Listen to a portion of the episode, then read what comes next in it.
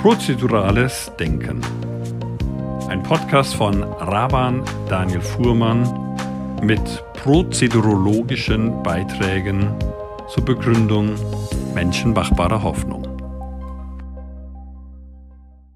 Kommen wir äh, zur vierten Wurzel, ähm, oder zum vierten Zugang ähm, zur Frage, warum sollten wir uns systematisch mit Verfahren beschäftigen, mit Prozeduren, ja? mit dem, was wir hier beschrieben haben, ja? dass wir Zeit und Raum das Hier und Jetzt holen können ja?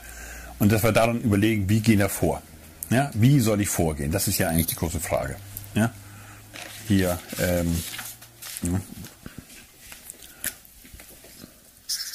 wie soll ich vorgehen, oder eigentlich wir ja, damit. Ja, damit diese Soll, diese Vision sich erfüllt. Teleologisch. Ja. Also. Und ähm, der, der vierte Zugang ist ein epistemologischer Zugang. Ja. Das, hier geht es um das Grundverständnis darum, ähm, was, was überhaupt wahr ist, was wirklich ist. Und da ist die Grundaussage, ja, ähm, wahr ist nicht wahr wird. Ja, das ist ein konstruktivistischer Ansatz. Das ist erstmal nichts besonders Neues. Ja, also im gewissen Sinne schon. Das ist natürlich heute in Geistes- und Sozialwissenschaften äh, der Grundansatz. Ja? Dinge sind nicht einfach, sondern wir Menschen ja, konstruieren sie in gewisser Sinne. Das kommt eigentlich ursprünglich aus der Erkenntnis. Lehrer Maturana Varela, zwei chilenische Neurobiologen, haben das festgestellt, dass unser Gehirn schon so funktioniert. In unserem Gehör kommt ja zum Beispiel einfach nur Schwingungen an. Ja, da kommt ja die Sprache an und Sinn sie so nicht. Ja, sondern in unserem Gehirn machen wir aus diesen Schwingungen Wörter und diese Wörter haben eine bestimmte Bedeutung und diese Bedeutung hat ein bisschen, wird nach Kontext unterschieden. Deshalb ist ja auch Spracherkennung gar nicht so einfach. Wir können zwar heute im Prinzip auch ja, ähm, Mikrofone erstellen, die diese Schwingungen natürlich aufnehmen und wir können das dann auch entsprechend in, in, in Wörter quasi übersetzen, aber können das wirklich in Sinn, auch in kontextabhängigen Sinn, wie gut können wir die Ironie unterscheiden von, ja, ja und so weiter und so fort. Also das ist alles nicht so einfach. Ja? ähm, aber mir geht es hier um, was anderes, um was Grundsätzlicheres, ähm, nämlich, ähm, dass wir, von dem passt das hier ganz gut auch mit dem rein, ähm, dass da Menschen auch auf einer Verstehensebene, darum geht es ja in der Epistemologie, ja, ähm, eigentlich verstehen, indem wir handeln. Also bei Kindern lernen wir es ja ganz deutlich, Kinder lernen durch Tun. Ja? orale Phasen, was auch immer, ja. Also wir seht und schmecket heißt es zum Beispiel ja auch, ja. Ähm, und ist ja interessant, im Religiösen haben wir sehr oft sinnliche Aspekte für wichtige Erkenntnisschritte. Ja? Sakramente sind ja oft ja auch, dass eine wichtige theologische Erkenntnis noch sinnlich unterfüttert wird. Ja, dass wir das wirklich erleben können. Ja, also, ja, das ist eben das Verstehen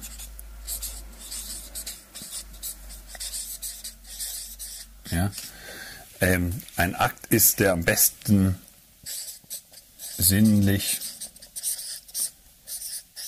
haptisch, ja, ich sag mal jetzt ein Kunstwort, tun, sich, ja, also das ist so wie, ja, ähm, durch Tun, ja, ähm, quasi erfolgt. Also zum Beispiel in der, ja, ähm, in der Pädagogik sagt man dann, ähm, Lernen ist wie Atmen.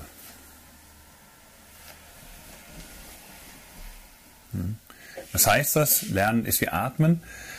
Ähm, ich lerne nicht in erster Linie durch das Einatmen, also durch das Aufnehmen, durch das Hören, durch das Lesen, durch das Sehen, sondern ja, Atmen ist ja auch Ausatmen. Ich kann ja nicht nur einatmen.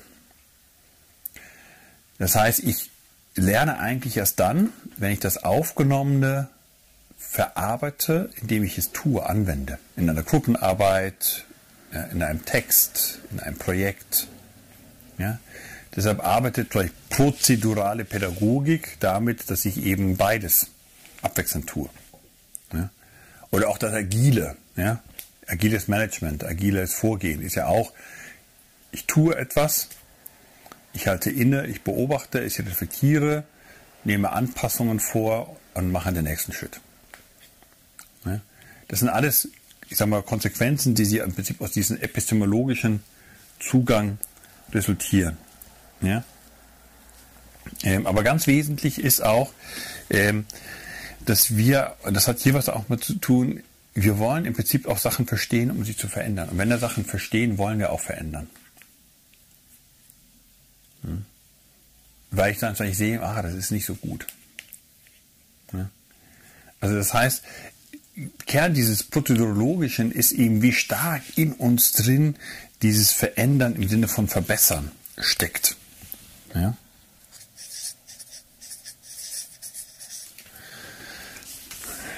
Und ähm, aber es hat natürlich eine riesige Auswirkung für mein wissenschaftliches Verständnis. Ja, weil ist, der Unterschied ist eben, ob ich in meinem wissenschaftlichen Verständnis ähm, jetzt nur ähm, ein reines Verstehensverständnis habe, wobei das war schon viel, ja, aber oft geht es nur um Wissen ja, oder um Informationen, die ich wiedergebe. In vielen Tests wird ja im Prinzip, in der, in der Didaktik sagt man, ähm, mit einem Test teste ich eigentlich nur einen Test.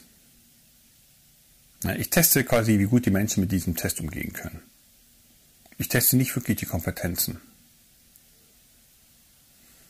Ja, deshalb macht man ja auch seine Fahrprüfung nicht einfach nur in Form von Multiple Choice, sondern da muss man eben fahren. Mhm. Und so ist es auch. Was heißt das, wenn wir quasi heute ja, Leute ausbilden? Ja, ich meine, wir haben bestimmten Studiengängen, ja, ähm, da hat man dann eben noch ein Referendariat oder ein ja, Assistenzarztphase und so weiter und so fort. Also bevor du richtig losgelassen wirst, musst du dann mal ein bisschen in die Praxis, aber in anderen ist es ja nicht der Fall. Betriebswirt, der macht vielleicht ein paar Case Studies in seinem Studium, wenn er ein gutes MBA-Studiengang hat, aber ja. also das ist aber erstmal nur ein bisschen Vorgeplänkel. Ich will eigentlich auf zwei, zwei Modelle rein und das Wichtigste ist, ähm, was ergibt sich daraus? Was ergibt sich daraus, wenn wir ein Wissenschaftsverständnis haben, was ähm, der Meinung ist, Dinge sind nicht. Ja, vielleicht ist es wichtiger, Dinge sind nicht, sondern Dinge werden. Vielleicht ist es hier gar nicht wahr, ist nicht, sondern Dinge sind nicht. Ja, Dinge werden. Ja? Ähm, also es ist, es ist im Prinzip, wir haben eine Art schöpferisches Weltbild. Ja? Alles ist ja irgendwie geworden. Das kann man gut diskutieren. Sind die Naturgesetze selber geworden? Was auch immer. Gab es nicht schon immer sowas wie, keine Ahnung, ne? Ne? Oder Mathematik war nicht immer schon 1 und 1, 2. Also das sind ja so die ganz großen Fragen der Philosophie. Aber, ja, mit denen wir uns gar nicht jetzt hier, sondern es geht ja jetzt hier um, um diese Welt. Ja? Und da ist es so, dass ähm, wie gesagt, wir im Prinzip diese schöpferische Weltsicht haben und auch diese schöpferischen Herangehensweise haben. Und das erstreckt sich eben auch auf die Welt dessen, was wir verstehen können. Ja, und damit auch was Wissenschaft selber ist.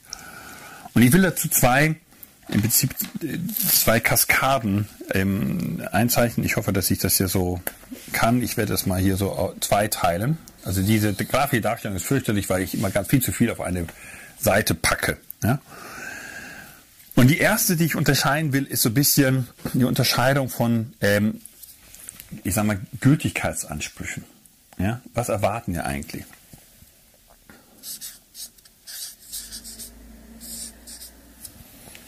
Also, ich habe ja, wie ihr seht, vier Begriffe aufgeschrieben, die grundsätzlich unterschiedliche Formen, nicht grundsätzlich, aber die unterschiedliche Grade zeigen, wie ernst ich quasi den Gültigkeitsanspruch von etwas nehme. Ähm, und das hat ein bisschen was dazu zu tun, welches Verständnis von Wissenschaft haben wir. Hier geht es in dieser Fall sehr stark um welches Verständnis. Prozerologie, der Name sagt es ja, es gibt Soziologie, ist ja die Lehre, ist die Wissenschaft ja, von, von dem Menschen als gestalterischem Wesen. Und eigentlich als co-gestalterischem Wesen, als co-kreatives Wesen. Ja?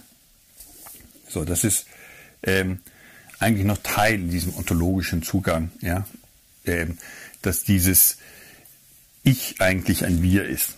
Ja? Wir Menschen sind eigentlich, ja, es geht ja eigentlich um ko-kreative Wesen.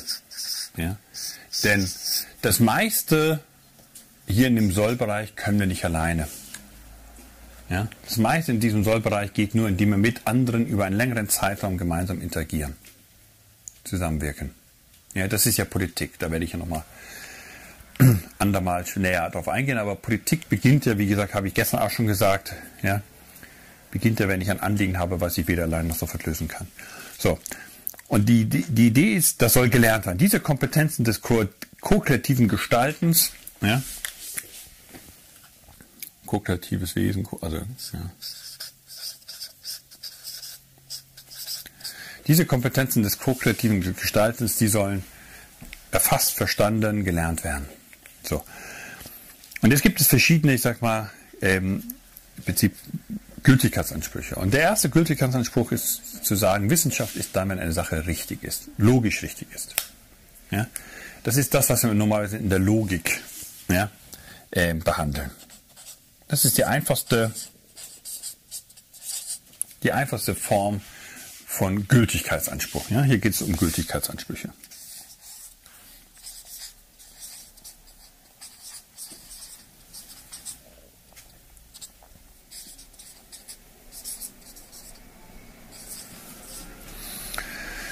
Ja?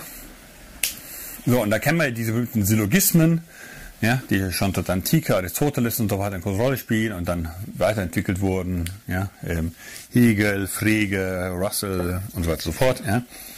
Und sagen, keine Ahnung, ja. Ähm, man kennt das ja so eigentlich, alle Kreter sind Lügner, ja, sagt aber ein Kreter, was jetzt, ja, oder ähm, alle, alle Hunde sind blau, ja? Fritz ist ein Hund, also müsste Fritz blau sein. Ja, so. Also das ist der nächste Punkt, wo wir sagen, ja, es mag ja richtig sein, logisch mag es ja richtig sein, aber ist es wirklich? Ist es wirklich so? Ja? Das ist der Aspekt der Empirie. Ja?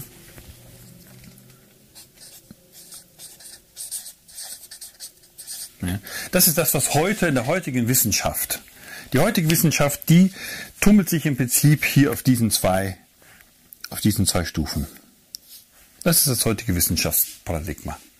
Wissenschaft ist dann, wenn es im Prinzip logisch ist, das wäre so eher dieser mathematische Ansatz, ja, in der analytischen Philosophie und der Ökonomie und was davor, da hast du ein mathematisches Modell und solange dieses mathematische Modell quasi sauber gerechnet ist, ist es wunderbar. Und oder du kommst ein bisschen soziale, empirische Sozialforschung rein, Ökonometrie und was auch immer, ja, machst du noch so ein bisschen Datenanalyse, ja, ein bisschen Erhebungen, was auch immer, meistens quantitativ, nicht qualitativ, ja, und dann hast du so ein bisschen Empirie mit drin. Und die Frage ist, so what? Ist das wichtig? Wie relevant ist das? Ja? Also, hier geht es um die Relevanz. Ja? Ja. Also ich kann ja feststellen, dass es keine Ahnung, hier hinten auf der Wiese, weiß ich was, drei Milliarden Grashalme gibt. So what? Ja, so. Ganz abgeführt, dass sich das wahrscheinlich jede Minute ändert. Ja. Ähm, aber das heißt, also wir stellen natürlich fest, und das ist auch ein Problem bei vieler Forschung, die wir gegenwärtig haben, dass sie nicht besonders relevant ist. Wissenschaft ist, was sie auf Wissenschaft bezieht. Also ihr stellt fest, was ich jetzt hier bringe, ist ein ganz anderer Zugang. Es geht so ein bisschen auch um Wissenschaftskritik natürlich, weil wir mit der Protologie eine neue Wissenschaft begründen wollen. Ein neues Selbstverständnis von Wissenschaft. Das kommt dann gleich hier rein. Ja? Nehmen wir eine Wissenschaft, die nicht einfach in diesem richtig und wirklich stecken bleibt. Ja? Sondern eine Wissenschaft, die im Prinzip in den Fluss steigt. Ja? Wenn wir in einer Zeit leben, ja, ähm, also, ja, ach Gott, jetzt habe ich den Namen vergessen. Pantare, welcher Philosoph sagt das nochmal? In der Antike. Bevor ich was Falsches sage, sage ich gar nichts. Ja? Ähm, alles fließt, ja. Ich muss in den Fluss steigen. Ja. ähm, in den Fluss, in den Fluss steigen. Ja? Panterie. Ja? Ähm, nee, ich, fällt mir Moment nicht ein. Ja? Also, ähm, was ist damit gemeint? Ähm, ich kann nicht Politikwissenschaft studieren, ohne mich nicht in den Fluss des Politischen zu begeben. Und das heißt nicht einfach mal an einer Gemeinderatssitzung teilgenommen zu haben. Das wäre alleine schon gut. Oder ein Praktikum in der Verwaltung gemacht zu haben. Auch das ist gut. Selbstverständlich, das ist schon besser wie alles Mögliche. Aber sondern ich muss in meinen Lehrveranstaltungen selber, und darum geht es, es geht darum, wie können wir das lernen. Ja, also hier geht es bei dieser Frage der Prozologie geht es um das Wollen. Ja, hier geht es vielleicht ganz wichtig, ja. Wenn er diesen Baum, ja, ja, wir gehen um die Wurzeln und die Prozologie ist nicht nur, warum sollte ich mich mit dem mit Verfahren beschäftigen, sondern warum sollte ich das auch wollen? Ja? Hier beim, bei dem Pinkfarbenen geht es um die Frage, was muss ich wissen? Was muss ich können? Ja? Hier geht es um Können. Ja? Und hier oben ja, geht es um das Tun. Und wie tue ich es jetzt? Ja? Das heißt, das ist selbst ein prozeduraler Aufbau. Und die Prozologie ja, und die, die Epistemologie, ja, da geht es darum, dass ich ähm, wissen will. Ich will wissen, ich will verstehen, wie ich das tue. Und dazu muss ich auch wissen wollen, wie ich wissen kann. Wiederhole es nochmal. Ich muss wissen wollen, wie ich wissen kann. Wie kann ich dieses Vermögen, dieses gestalterische, ko-kreatives gestalterische Vermögen, wie kann ich dieses Vermögen erlangen, ausbauen, verbessern, vielleicht sogar perfektionieren? Also wirklich zum ja, Künstler werden. Ja? Zum Gestaltungsmeister. Hm.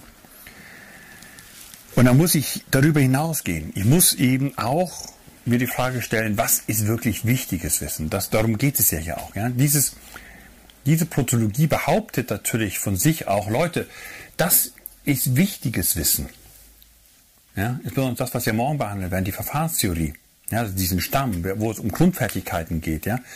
Ja? Was muss ich wissen und können im Bereich der Kommunikation, der Moderation, der Mediation, der Konzeption von Prozessen. Das ist Grundwissen. Jeder, der studiert, sollte Grundkenntnisse haben darin, wie ich Prozesse moderiere, wie ich Konflikte schlichte, ne? wie ich vernünftig kommuniziere. Ne? Das ist die Aussage. Das ist wirklich wichtig. Das ist hochrelevant für unsere Zeit. Ne? Aber was lernen wir stattdessen? Womit werden wir quasi, womit ist stattdessen unser Studium ausgefüllt? Unser Curricular?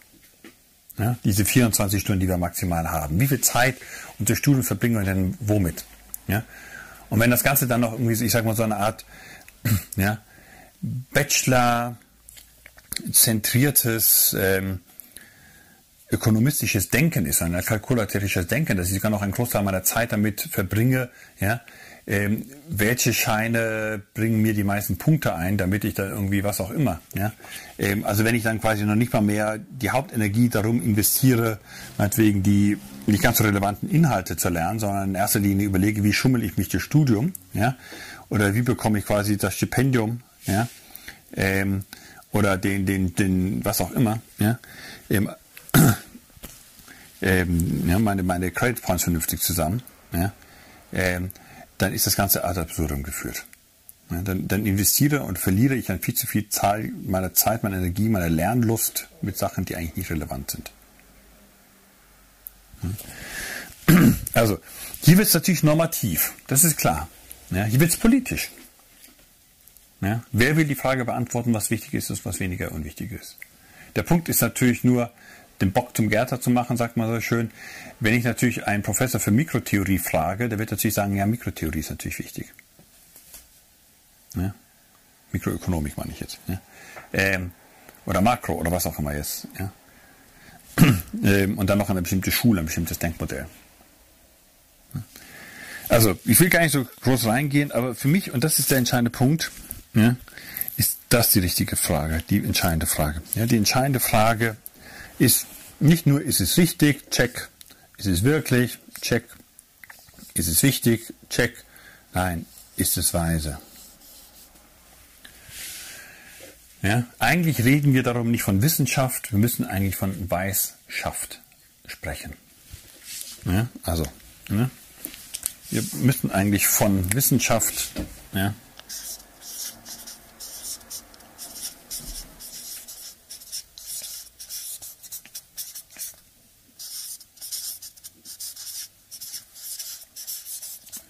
Ja, so ein bisschen von, von Wissen, was Weisheit schafft, könnte man auch sagen. Ja? Von Wissen, was Weisheit schafft. So, was heißt jetzt Weisheit? Erstes Mal ist es ein sehr hoher Begriff. Ja? Der interessanterweise aber in allen Kulturen irgendwie existiert. Ja? Also man kennt ja die berühmten Weise vom Berg, da im chinesischen ja, Märchen und Sagen, was auch immer. Ja? Also ja, die Weisen aus dem Morgenland und so weiter und so fort. Also anscheinend gab es, zumindest in den Kulturen, über die wir quasi Zeugnisse haben, ja, immer schon so ein bisschen das Erleben, es gibt Menschen, die haben ein höheres Maß von Wissen. Ja, die haben Weisheit erlangt. Ja? Und Weisheit ist nicht nur relevantes Wissen. Ja? sondern Weisheit ist letztendlich ein Wissen, was zum Leben, zum guten Leben verhilft. Ja? Wissen, Weisheit ist Wissen, was zum guten Leben verhilft. Deshalb ist Weisheit auch nicht pauschal. Also ein Weiser gibt nicht allen den gleichen Ratschlag. Sondern je nachdem, in welchem Kontext diese Person steht und je nachdem, was ihre innere Haltung ist, wird er ihm vielleicht was ganz Konträres sagen. Ja, dem einen wird er sagen, trink nicht so viel, dem anderen wird er sagen, trink mehr. Ja? Und ähm, also, ja, ähm,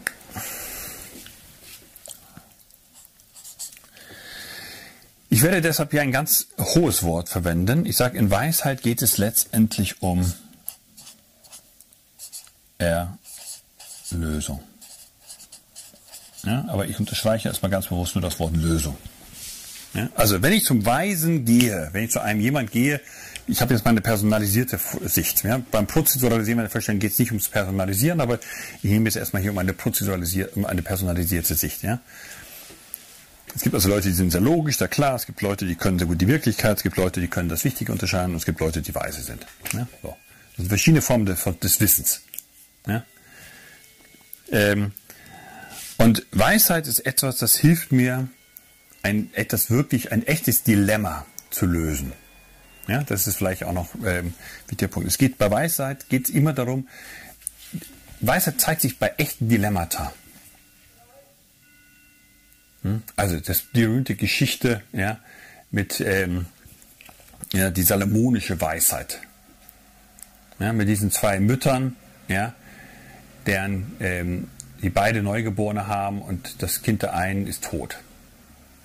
Am nächsten Morgen gewesen. Und die hat das Kind der anderen genommen. Ihr kennt ja die Geschichte, ja. Und ähm, das heißt, die Mutter des Kindes, des wahren Kindes, hat quasi steht morgens auf und findet das tote Kind der, der Nachbarin quasi, ja, bei sich im Bett. Und ähm, die Nachbarin hat stattdessen quasi das lebendige Kind der, ja, ähm, der anderen genommen und sagt, das ist meins. Und man kann damals genetisch, was auch immer, das nicht nachweisen. Ja? Und das ist ganz interessant, die Antwort, was, wo, wo zeigt sich quasi, das ist ein geniales Beispiel, wo zeigt sich die prozedurale Weisheit in diesem Fall. Was nämlich Salomo macht in dieser Geschichte ist, er denkt sich eine Prozedur aus. Ja? Heute würde man sagen, ja, Gentechniker her, was auch immer, ist im Prinzip auch prozedural, aber nein, er, ja, er sagt, okay, holt ein Schwert, und teilt das Kind in zwei. Dann bekommt jedes eine Hälfte. Und dann sagt die Mutter, die wahre Mutter des Kindes sagt, okay, dann kann die andere es behalten. Ja? Weil sie, die Vorstellung, dass ihr Kind jetzt auch umkommt, schlimmer ist wie, ja, während diejenige, deren Kind tot ist, ja, sagt, ja, mach das doch, ja, so nach Motto. Ja, so, das klappt natürlich nur einmal. Irgendwann haben das, wenn man das zum zweiten Mal macht, ja, weiß, dass die ja, fiese ist ja richtig fies, ist also mit das Schlimmste, was man sich vorstellen kann. Ja. Richtig fies. Ja. Aber das ist ein, ein, ein, ein gutes Beispiel für Weisheit. Ein echtes Dilemmata. Ja. Und welche Art von Wissen hat dir geholfen? Prozedurales. Aber natürlich ein ganz tiefes, durchdringendes, nämlich das wahre Herz einer Mutter verstehendes. Von Wissenschaft zu Weisheit. Also die Frage ist, ähm, kann es eine Wissenschaft geben, die die Wahrscheinlichkeit erhöht, dass im Rahmen dieser, ich sag mal, Ausbildung Weisheit erlangt wird? Also ein Wissen, was hilft, in schwierigen Dilemmata im Prinzip das Richtige zu tun oder das Richtige zu raten. Und ein Dilemmata ist ja einerseits andererseits. Ein Dilemmata ist etwas, wo du nicht einfach, du kannst natürlich das Schwert rausholen, so wie Alexander Groß einen Knoten durchschlagen, aber ein Dilemmata ist normalerweise etwas, da kannst du eben nicht, dass mal Salomo, klar, schlägt die Idee mit dem Schwert vor, aber er, ich gehe mal davon aus, er hatte nicht vorgehabt, das Kind wirklich in der Mitte durchzuschneiden. Er wollte sehen, was passiert. Er hatte gehofft, dass das Richtige passiert. Ja, und das ist dann ja wahrscheinlich passiert, und man weiß es ja nicht. Ja, vielleicht hat die eine auch nur super gut getürkt und die eine Mutter, also es gibt ja diese gleiche Geschichte übrigens ja im, bei Brecht, der kaukasische Kreidekreis, und da ist die Geschichte ja im Prinzip anders. Ja, die kennt ihr ja auch die Geschichte. Da geht es ja um, um die Mutter und eine Amme. Und die Frage ist, wer ist die wahre Mutter? Und bei Brecht, der natürlich auch so ein bisschen quasi als, als, als, als Linker diese Geschichte zählt, geht es ja darum, dass die wahre Mutter ist nicht die biologische Mutter, sondern die Amme. Ja? Da soll das Kind ja in einen Kreis gestellt werden, diesen berühmten kaukasischen Kreidekreis, und die beiden Mütter sollen eben an dem Kind ziehen und das Kind und die Mutter, die eben am meisten das Kind quasi will, die wird es dann ja zu sich rüberziehen. Und was wäre passiert? Mir hätte natürlich das Kind zerrissen. Ja? Und er lässt die Amme das Kind ja auch los, weil die sagt, nein, dann soll lieber die Mutter, die sich nie um das Kind gekümmert hat, das Kind behalten, ja, weil das jetzt auf einmal so ihr Imagekind ist, ja. Ähm, und die Arme, die quasi das Kind die ganze Zeit auf, äh, aufgezogen hat, ja, die die eigentliche Mutter ist, nicht die biologische, aber quasi die, die soziale Mutter ist, ja, die lässt es los, weil sie sich echt Sorgen um das Kind macht. Ja, also auch ähnliches, auch, auch wieder eine, eine prozedurale Lösung, um im Prinzip das Wahre, das Eigentliche ja, ähm, hervorzubringen. Also ihr seht, hier geht es sehr stark um normative Aspekte. Und das ist auch erforderlich. Das ist genau der Punkt, verstehst du? Eine Wissenschaft, die nur beschreibt, die nur das Ist beschreibt. Ja, so what? Ja, können wir uns das heute noch leisten? Ja, eine Politik, die nur verwaltet. Ja, so what? Eine Politik, die quasi sozialen Systemen mehr oder weniger nur den Steigbügel hält. Ja, dass die Wirtschaft macht, was die Wirtschaft macht, dass, ja, dass jedes System macht, was, es, was, was die Experten vom System fordern, was die Interessenvertreter fordern. Das kann es doch nicht sein. Ja? Wir brauchen noch eine Wissenschaft, die im gewissen Sinne schon in der Form transzendent ist, weil sie sich wirklich die Frage stellt, wozu ist das Ganze? Ja? Wozu ist ein Rechtssystem da? Wozu ist eine Wirtschaft da? Darum geht es ganz wesentlich bei Weisheit. Ein Wissen, das wirklich zur Weisheit verhilft. Ja? Da lernst du als Jurastudent nicht einfach nur ja, Recht und Gesetz. Nein, du lernst etwas über Gerechtigkeit. Du lernst was darüber, wie Gerechtigkeit in unterschiedlichsten Situationen, auch in schwierigsten Situationen, ja, beziehungsweise sagen, befördert werden kann. Aber besonders lernst du, nicht zynisch zu sein in Bezug zu Gerechtigkeit. Ja, weil das ist ja gegenwärtig so ein bisschen die juristische Ausbildung. Wo, was, man, was, man, quasi als erstes beigebracht bekommt, ist, es gibt keine Gerechtigkeit. Vergesst es. Jurastudium hat nichts mit Gerechtigkeit zu tun. Systemisch gesehen haben Sie vollkommen recht. Ja? So, das ist genauso wie wenn ich BWL studiere und sage, ja, hier geht es nicht um Fairness. Ja? Hier geht es um the winner takes it all.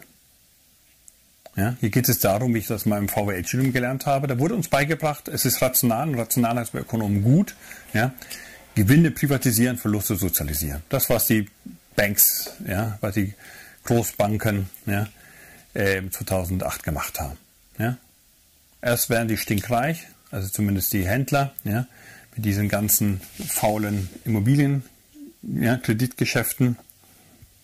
ja, und dann lassen sie sich retten von der Allgemeinheit. Und wenn sie gefeuert werden, ja, streiten sie sich trotzdem noch vor Gericht ja, riesige Abfindungssummen. Ja, so dass die Leute alle gesagt haben, das kann nicht wahr sein, das kann doch nicht wahr sein, es kann nicht wahr sein, dass ein Winterkorn ja, ähm, bei VW mit so einem enormen Abfindung geht. Das kann nicht wahr sein. Ja, das sind Sachen, wo die Leute auch sagen, dass, da stimmt was im ökonomischen System nicht, da stimmt was nicht im juristischen System. Ja. Und das sind diese ganzen Punkte, und darum geht es. Es geht darum, das habe ich hier interessanterweise in keinem dieser Bilder ist es drin. Aber das ist so ein bisschen dieses, dieser Bezug zum Transzendentalen, zu dem Absoluten. Es geht darum, dass es anscheinend doch sowas wie absolute Werte gibt. Ja?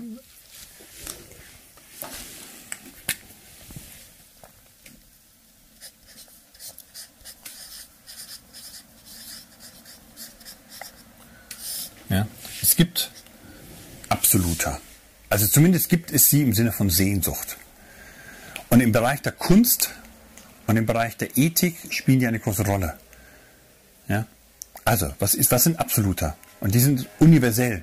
Gerechtigkeit. Es scheint, es scheint, also ich bin jetzt kein Experte, ja, vielleicht ein Ethnologen, aber es ist, es, du wirst immer einen Wissenschaftler finden, der immer sagen, das gibt es schon oder gibt es nicht. Ja, so.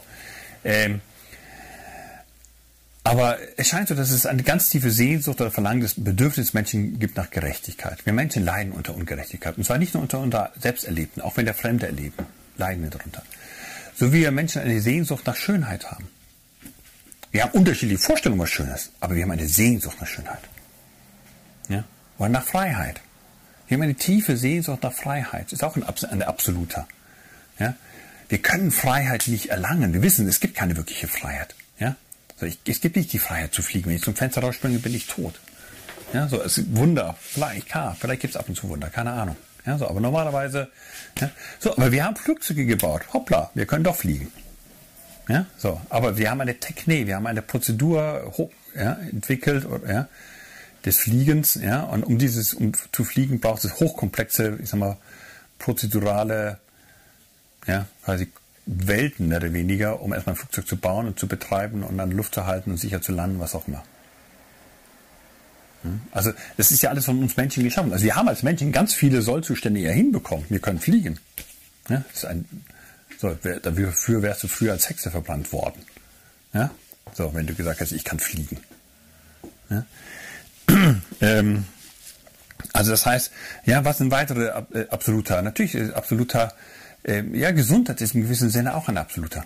Ja, das, das, stellen wir jetzt im Augenblick auch fest. Ja, was heißt Gesundheit? Ja, so. Wir haben ja kein ewiges Leben. Es gibt kein Recht auf ewiges Leben. Ja, der Staat kann, die Würde des Menschen ist, ist, ja, ist ja antastbar, wenn es eigentlich um das Leben geht. Ja, das, der Staat ist nicht schuld. Der Staat darf jetzt quasi bei uns nicht das Leben eines Menschen nehmen. Ja, so.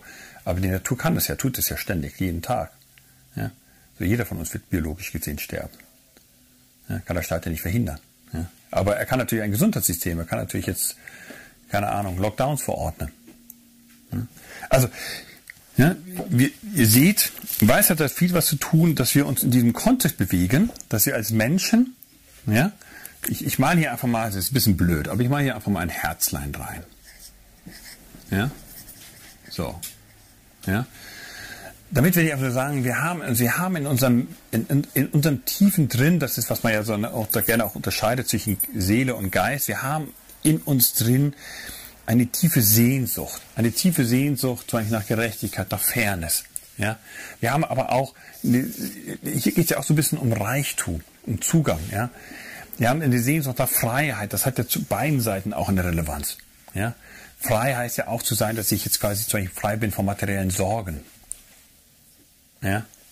Ähm, ja, Freiheit auch, also Freiheit hat mit allen Dimensionen zu tun. Freiheit heißt auch zu sein, dass ich frei bin vor, vor der Vergangenheit. Ja, wenn ich jede Nacht aufwache, weil ich irgendwelche Traumata habe, dann wünsche ich mir auch frei zu sein. Ich will meine Vergangenheit auch vergessen können. Schlimme Sachen in meiner Vergangenheit. Aber Freiheit hat natürlich sehr viel mit der Zukunft zu tun. Ja? Der Traum eines Sklaven ist doch endlich mal selbst hier zu bestimmen. Ja? Ein Sklave, beim Sklave ist im Prinzip der Horizont minimal, der darf ja fast nichts selbst entscheiden. Ja? Wie schön ist es aufzustehen, ich meine, als ja, 1989 die Mauer fällt und ich dann kurz darüber in, in, in Osten gefahren bin, mich damit ja, quasi ehemaligen DDR-Land unterhalten, beziehungsweise es war ja noch DDR, war ja noch nicht Einheit. Ja? Und auf einmal diese Reisefreiheit, diese Möglichkeit, ja, quasi über die Zonengrenze zu fahren. Ja? Hinzufahren, wo man will. Ja? Diese Freiheit, ein eigenes Leben planen zu können, nicht vorgeschrieben zu bekommen, was du studierst und ob du studierst. Und wenn du kirchlich engagiert bist oder was auch immer oder in der Umweltschutzbewegung oder was auch immer, dann darfst du nicht studieren. Ja? Also das sind alles prozedurale Kernanliegen. Ja? Das, darum ist es wichtig, prozedural zu denken, weil wir uns nicht zufrieden geben wollen mit irgendwelchen Beschränkungen. Weil wir Menschen diesen Gestaltungshorizont erweitern wollen. Ja? Und das ist eine Wissenschaft, die wir brauchen.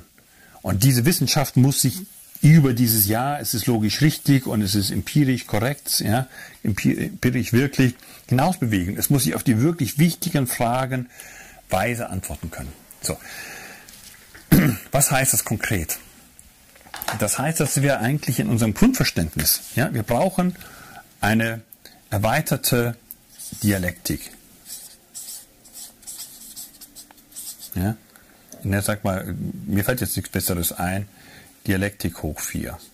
Keine Ahnung, ist spontan. Wir brauchen eine erweiterte Dialektik. Unser gesamtes wissenschaftliches Denken ist nämlich geprägt von einer dreistufigen Dialektik. Das kommt aus der Antike. Und ähm, These, Antithese,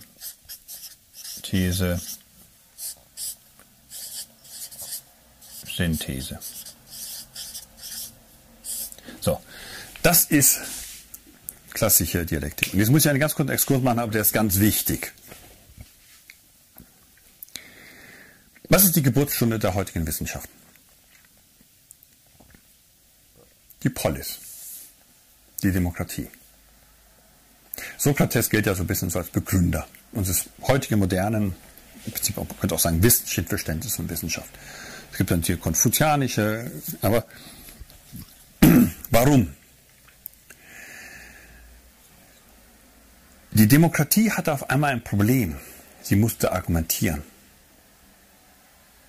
Also wenn ich eine Monarchie habe, ja, wenn ich eine Monarchie habe, dann habe ich das Problem, dass ich ähm, im Prinzip nur sicherstellen muss, dass oben hoffentlich jemand sitzt, der so halbwegs klug und vernünftig ist, in einer ähm, klassischen ich sag, Monarchie oder Aristokratie oder ja, Tyrannei gibt es ja oben einer oder einige wenige, die im gewissen Sinne für sich oder unter sich entscheiden, was zu tun ist. Die große Frage ähm, in der Politik ist ja A, was sind die Probleme? Also was sollte überhaupt entschieden werden? Worüber sollte überhaupt entschieden werden? Und B, was sollte da entschieden werden? Was war eine gute Lösung? Was wäre eine gute Maßnahme? Und ähm, da ist immer die Frage, wie kommt diese Weisheit, dieses Wissen quasi in diese Personen, in diese Personenkreise hinein, die das entscheiden. Hm? So, und ich habe erzählt, ja, die es gab zwar eigentlich lange Zeit, ähm, in der Frühphase von Imperien gab's, war das so diese, diese göttlichen Herrscher. Also das ist für die Vorstellung, ja, die Gottheiten, das Jenseits selber, das ähm, flüstert es im Prinzip ein. Und ich werde jetzt nicht näher darauf eingehen, die Legitimationskunde, die kommt ähm, vielleicht dann noch ein andermal dran.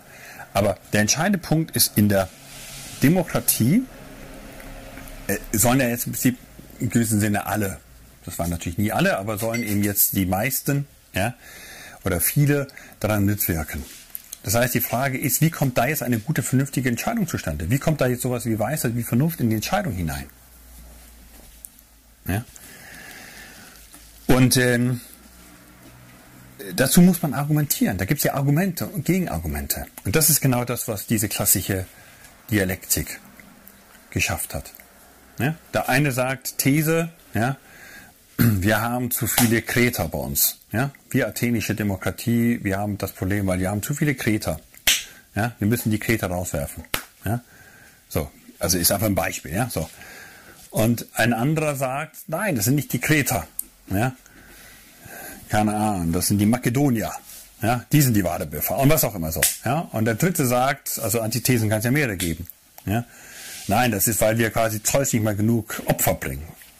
Die Beispiele sind jetzt egal. Mir geht es nur darum, das ist der klassische Aufbau. Ja, das heißt, du hast im Prinzip mal sagen unterschiedliche Behauptungen, unterschiedliche Sichtweisen, unterschiedliche Meinungen, ja, die jetzt darum konkurrieren, ja, Geltungsanspruch zu bekommen. Also im Prinzip Anführungsstrichen Gesetz zu werden.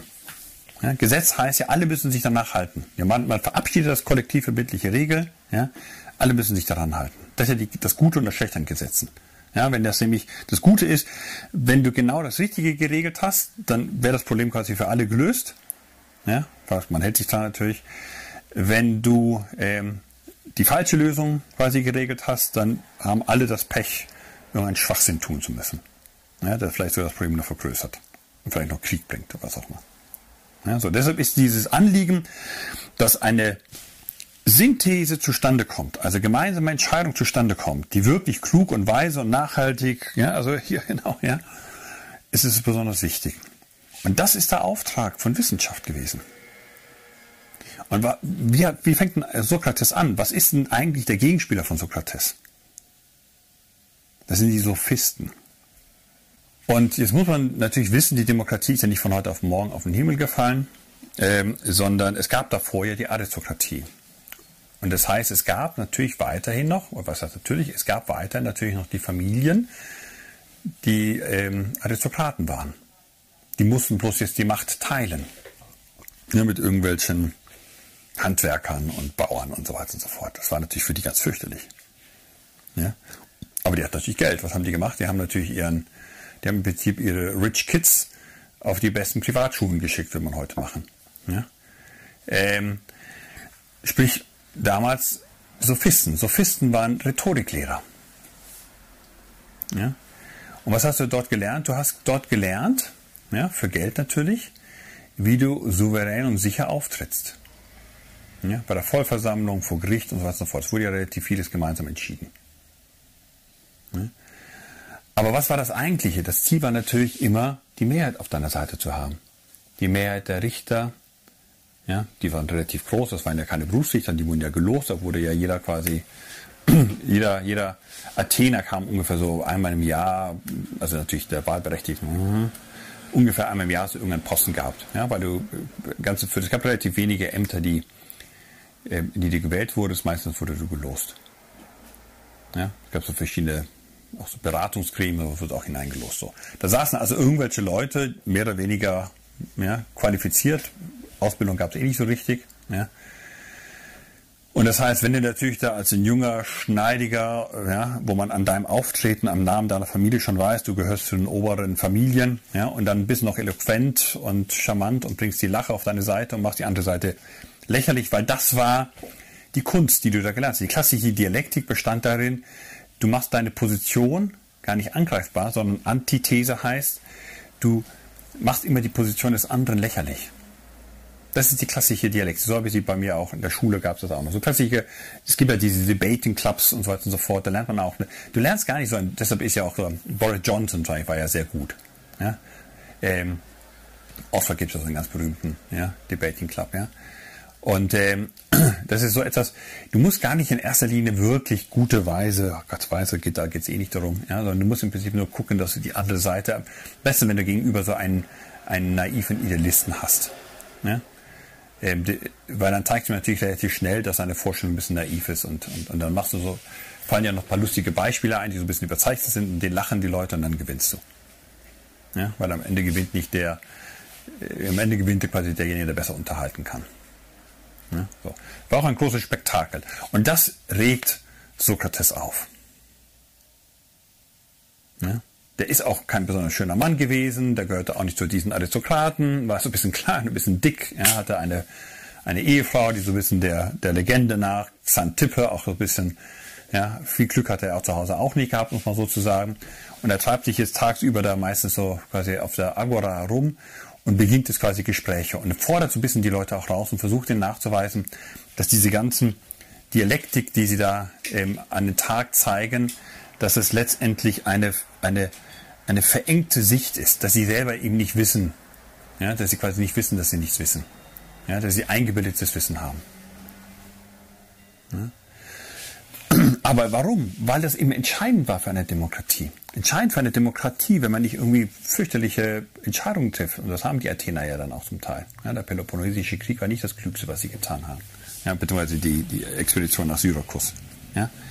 Ähm, also, ja, so ein Volk kann sich auch begeistern für irgendwen. Wenn du einen guten Retor hast und sagst, wir müssen in den Krieg gehen und wir ja, ähm, überfallen auch kurz Sizilien und holen uns da mal ein bisschen ja, das, was uns gehört, zurück und so weiter und so fort. Und dann kommen die Leute, nachdem die gerade einen erfolgreichen Krieg hatten, in Tau und sagen, ja, lass uns gleich in den nächsten Krieg gehen und so weiter und so fort. Dann leben sie ein Fiasko.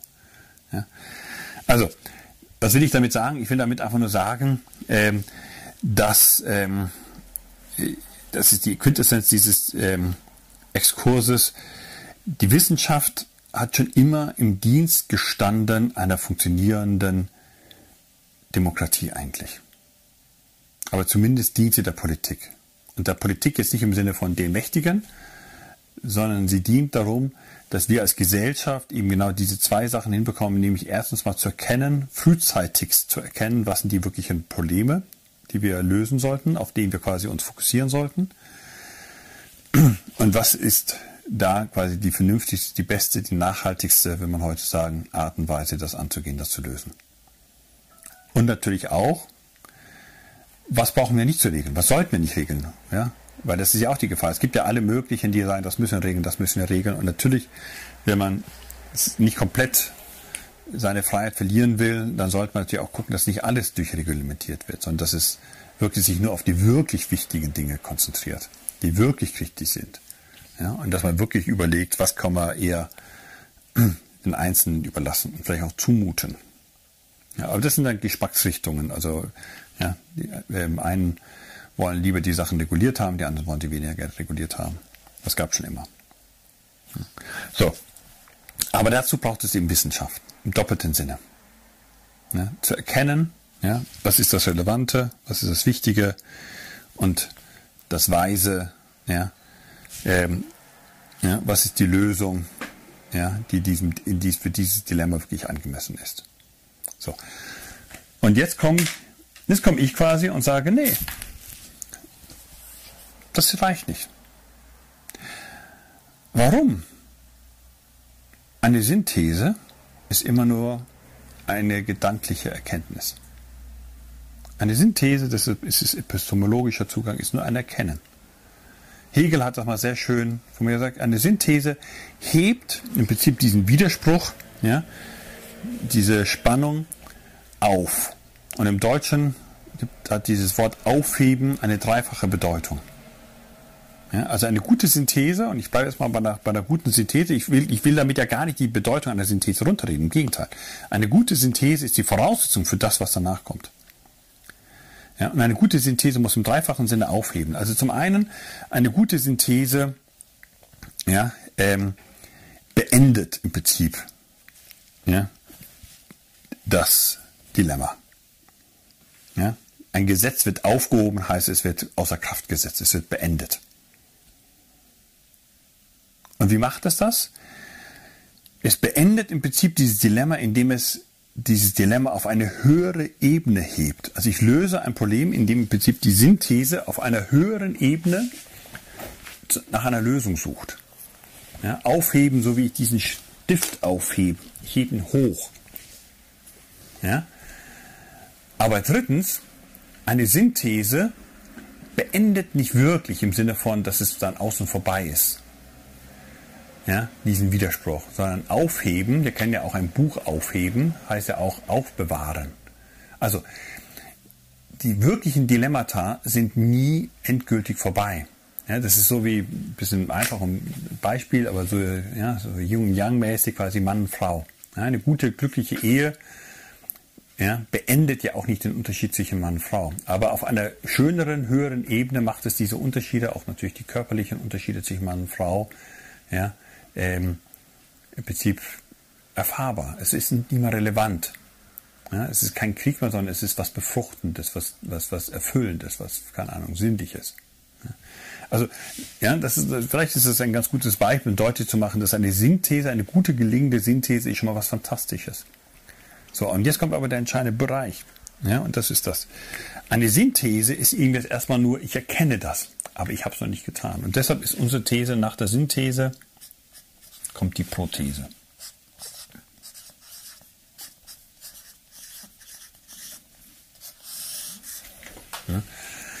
Das heißt, wir haben und wir brauchen ein prothetisches Verständnis von Wissenschaft. Warum? Ja, also pro ist ja erstmal für. Ja, aber auch vor. Ja, Programm zum Beispiel, ja, eine Vorschrift. Ja, so. Ähm, das heißt, es geht darum, natürlich diese Synthese, dieses zusammengeführte, dieses Erkannte jetzt voran zu denken. Zu gucken, okay, wunderbar, dass ich ja jetzt Tolles erkannt haben. Und jetzt geht es um so eine Art affirmative Grundhaltung, zu sagen, okay, so, und jetzt tun wir es aber auch. Jetzt lass uns das auch wirklich tun. Und zwar nicht nur im Sinne von, wir nehmen uns das mal vor, wie man sich Sachen so vornimmt am Anfang des Jahres, ja, sondern wirklich anpackend. Und dann kommt das zweite zu, äh, Problem aber, das, der, der zweite Aspekt bei Prothese. Wir kennen ja Prothesen im Sinne von Krücken. Ja, oder von Armprothesen oder Beinprothesen.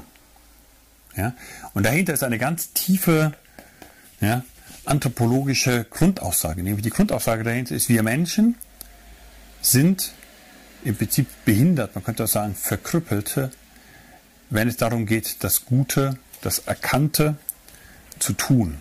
Wir nehmen uns ständig Sachen vor, aber wir schaffen es nicht, sie wirklich umzusetzen. Ja?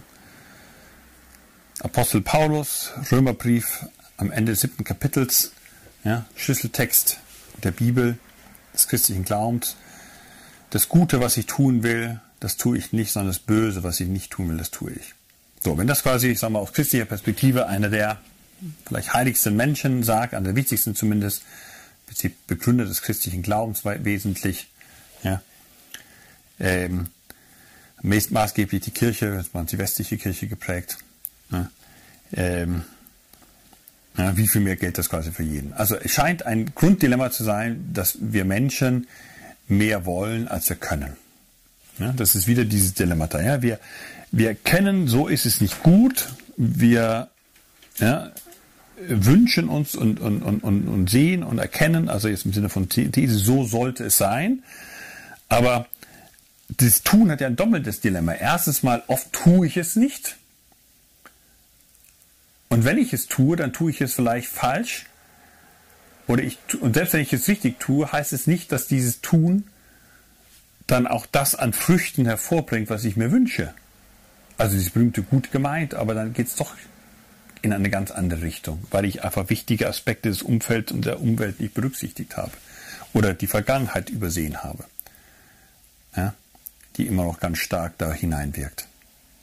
Oder irgendwelche ja, Entwicklungen in der Zukunft sind, die ich nicht vorhergesehen habe. Und auf einmal ist das, was ich positiv gemeint habe, geht genau nach hinten los. Ja, das ist so ähnlich wie, keine Ahnung, irgendwelche ja, Frommen, die sich jetzt in Corona-Zeiten getroffen haben, um zu beten und dadurch das Ganze schlimmer gemacht haben. Ja, keine Ahnung, stell mal vor, du triffst dich, um zu beten, um irgendjemand Alten in deiner Gemeinde gesund zu beten und die Folge ist jetzt, ja, sind doch mehr krank und sterben. Ja, so, das ist so ein Beispiel. Da hast du es eigentlich gut tun wollen. Ja. Deine Synthese in deinem Glaubenssystem war nämlich beten. Beten bewirkt Wunder. Ja. So, aber das ist genau die falsche Antwort.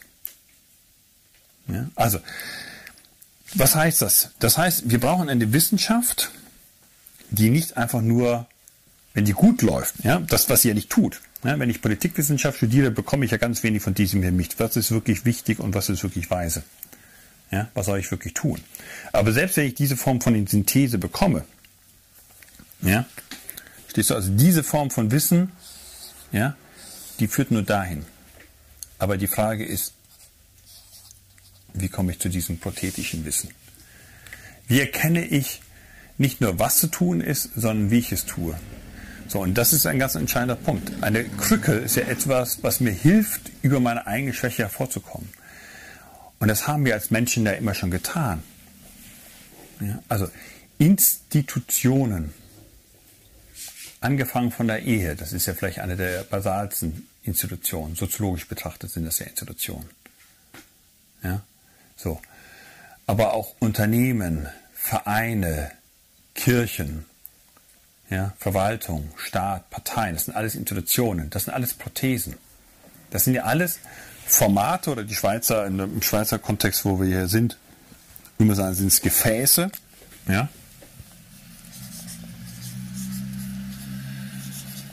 Das sind, ja, das sind Organisationsformen.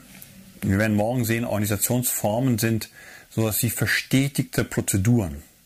Ja, Prozeduren, die auf Zeit, auf lange Zeit angelegt sind. Ja, die uns helfen sollen, beispielsweise, keine Ahnung, das, also ähm, unseren Glauben zu leben. Oder warum, warum trete ich eigentlich einen Sportverein ein? Ja? Und weil die Wahrscheinlichkeit, dass ich dann eben, also beispielsweise, ich bin ja hier im Sportverein äh, Gymnastik, ja, nach Motto, ähm, ja, weil ne, ich zum Beispiel im schwach bin, wenn es darum geht, regelmäßig Sport zu treiben. Ich tue nicht das, was ich wirklich will. Es ist dann, so, aber wenn ich weiß, jeden Montagabend trifft man sich, ja, und dann macht man eben sein, sein, seine Gymnastik und sein Ausdauertraining. Und danach sitzt man noch nett zusammen, ja, und trinkt ein Bierchen, ja, dann ist das eine Prothese. Das heißt, es ist das von Menschen, ein von Menschen ersonntes Gefäß, in diesem Fall ja, einen festen Rhythmus an, man kommt zusammen und macht miteinander Sport und es gibt einen, einen, einen Gruppenleiter, der macht das und das Ganze ist auf einer gemeinnützigen Basis, so dass es sehr günstig ist, irgendwie 80 Euro Jahresbeitrag oder was auch immer. Ja. Und das Ganze ist auch noch zusätzlich sozial, ja, mit, mit netten Leuten und man vernetzt sich auch noch so ein bisschen und wenn man irgendeine Frage hat, ja, keine Ahnung, wer kann einen guten, was auch immer, ja, Orthopäden empfehlen, dann gibt es irgendjemand, der kennt sich da aus in dem Kreis, weil er gerade von einem Orthopäden kommt, ja, und solche Sachen, ja. Also das heißt, das sind alles Beispiele dafür, ja, wie wir im Prinzip durch solche soziale Institutionen, ja, ich nenne jetzt mal hier soziale Gefäße, ja, die wir selbst uns schaffen oder prozedurale Gefäße, könnte man auch sagen, ja, so, das heißt, und das ist entscheidend. Also wir brauchen eine, und diese Prothesen, diese Gefäße, deshalb verwende ich das gerne das Gefäß, ja, diese, die Gefäße, die müssen im Prinzip ähm, ja, geschaffen werden. Oder ich spreche mal, das, die müssen getöpfert werden.